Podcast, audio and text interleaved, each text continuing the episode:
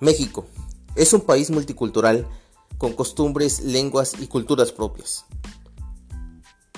Lo demuestra el Día de Muertos, una celebración conocida internacionalmente, que tiene muchas variantes a lo largo y ancho de la República Mexicana, así como es de extensa su variedad de relatos y leyendas en cada una de las regiones y estados de nuestro hermoso país.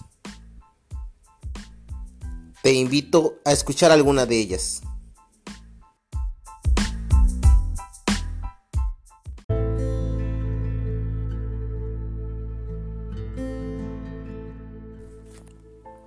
¿Qué tal? Sean todos bienvenidos a este su primer episodio.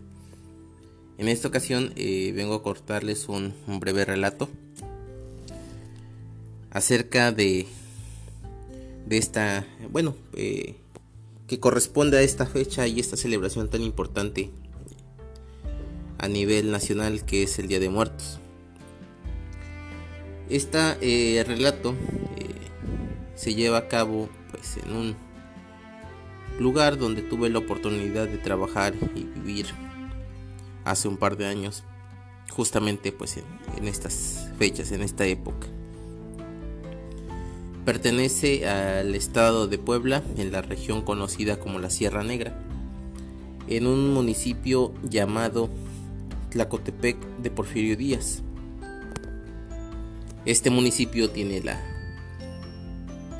peculiaridad de que eh, colinda con dos estados, eh, con el estado de Veracruz y con el estado de Oaxaca, en donde tuve la oportunidad de, trabajar fue en la parte que colinda con el estado de, Oaxaca. Por cuestiones geográficas, pues eh, compartían partes de su cultura, además de, este, de todas las características propias que, que tenían bueno, em, en esta eh, región, en este municipio, em, que les comento, se llevaba a cabo en esta fecha una celebración eh, eh, muy particular que, se, que lleva por nombre Huehuentones.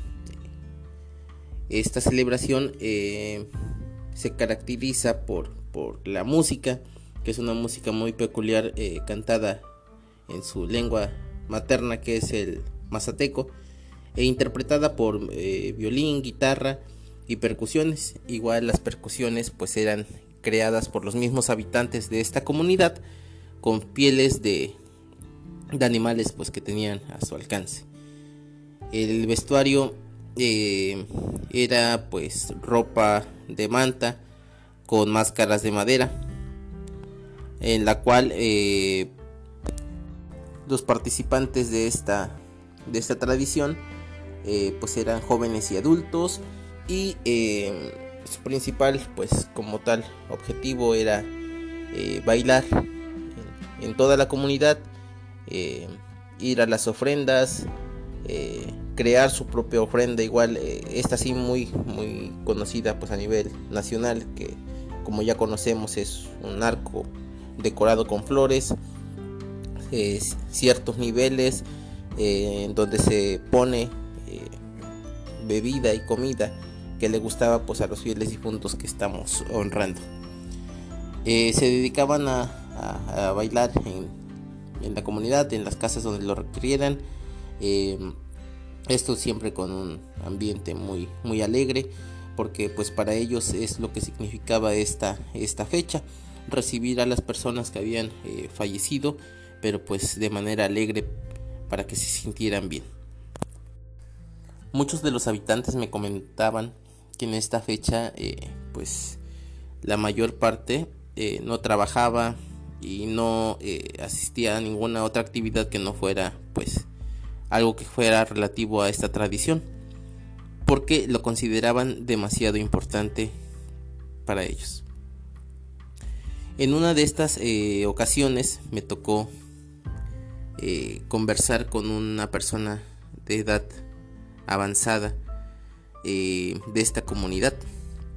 Me comentaba la importancia que tenía eh, suspender sus actividades para dedicarlas a esta hermosa tradición que para ellos era muy importante y que significaba el recibimiento de esos fieles difuntos a los cuales ellos querían y esperaban con, con gran esmero pues en estas fechas. Me comentaba eh, que hace tiempo esta persona que les comento no creía en esta tradición. Eh, pues y no era nada más él, sino era toda su familia.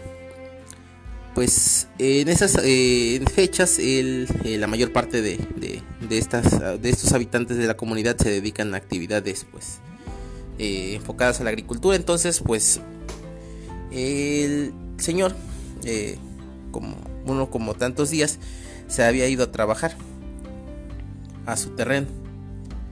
Eh, en esta ocasión me comentaba que eh, él eh, se encontraba laborando normalmente hasta que de repente escuchó una gran cantidad de gente que se acercaba pues a su a su terreno donde él estaba trabajando. Entonces pues él no lo tomó raro porque pues era una fecha en la cual pues mucha gente se, se aglomeraba para, para hacer esta actividad eh, ritual en la cual pues bailan, cantan, celebran, conocida como huehuentones, entonces pues él lo tomó normal. Entonces escuchaba que la gente se aproximaba, que iban eh, haciendo bullicio, que iban gritando, y pues él lo tomó normal. Después de unos eh, minutos se acercó, bueno, la gente, el sonido se hizo más, más próximo a donde estaba él, pero escuchó que venía demasiada, demasiada gente eh, mucho más de lo que él se imaginaba. Entonces pues le dio curiosidad, eh, dejó lo que estaba haciendo y eh, volteó a ver qué personas eran las que iban pasando. según él comenta, se sorprendió muchísimo porque vio demasiada gente. estoy hablando de una, de una comunidad pequeña en donde pues él vivía entonces vio demasiada gente, no, no tanta eh, como toda la comunidad junta. Entonces, él siguió observando. Pero se le hizo curioso que no conocía a toda esa gente que iba pasando. Hasta que de repente eh, puso atención y vio a personas de su familia que ya habían fallecido. Entonces, pues eso dice que le sorprendió muchísimo. Dice que él que hasta sintió que, o sea, que se le bajó la presión y, que se puso un poco pálido. Esas personas dice que lo reconocieron, se pararon y hablaron con él. Eh, él, pues por lo sorprendido que estaba, no dijo nada. Y eh, ellos se acercaron y le empezaron a reclamar que qué es lo que estaba haciendo ahí. Que por qué no eh, estaba esperándolos eh, en su casa, que ellos tenían mucha hambre, que tenían mucha sed, porque tenían años que no tenían eh, a un lugar donde llegar donde ellos pudieran descansar en estas fechas, que ellos estaban hartos, que estaban tristes, de que nadie los recordara como ellos debían.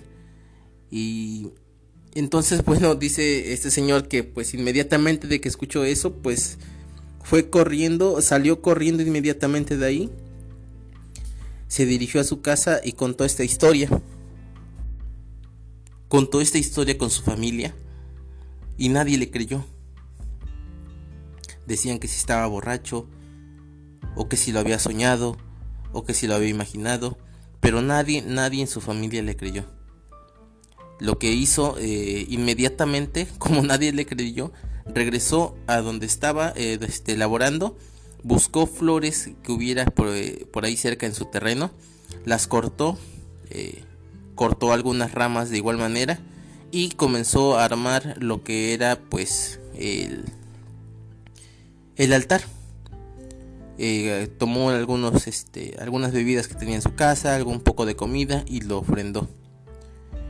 Prendió veladoras y todo pues lo que lleva un altar dice que solamente pues de esta manera fue como su familia pudo creerle lo que había visto y que desde ese entonces pues igual toda su familia eh, trata de, no faltar a esta fecha con eh, con la elaboración del altar y todas las festividades que, que pues, se acostumbran en estas fechas. Eh, esta es eh, una historia que pues la verdad me, me, me pareció algo, algo curiosa porque pues en lo particular yo no la había escuchado y me la contó pues una persona ya de edad avanzada que pues siento que, que a lo mejor eh, tiene un poquito más de peso que, que una que una historia pues a lo mejor solamente contada a través del tiempo como leyenda. Pero bueno eh, como esta muchas historias las que involucran esta fecha tan importante en nuestro país eh, espero ver, bueno, escucharnos en el próximo episodio para seguir hablando de más de ellas. Nos vemos hasta el próximo episodio.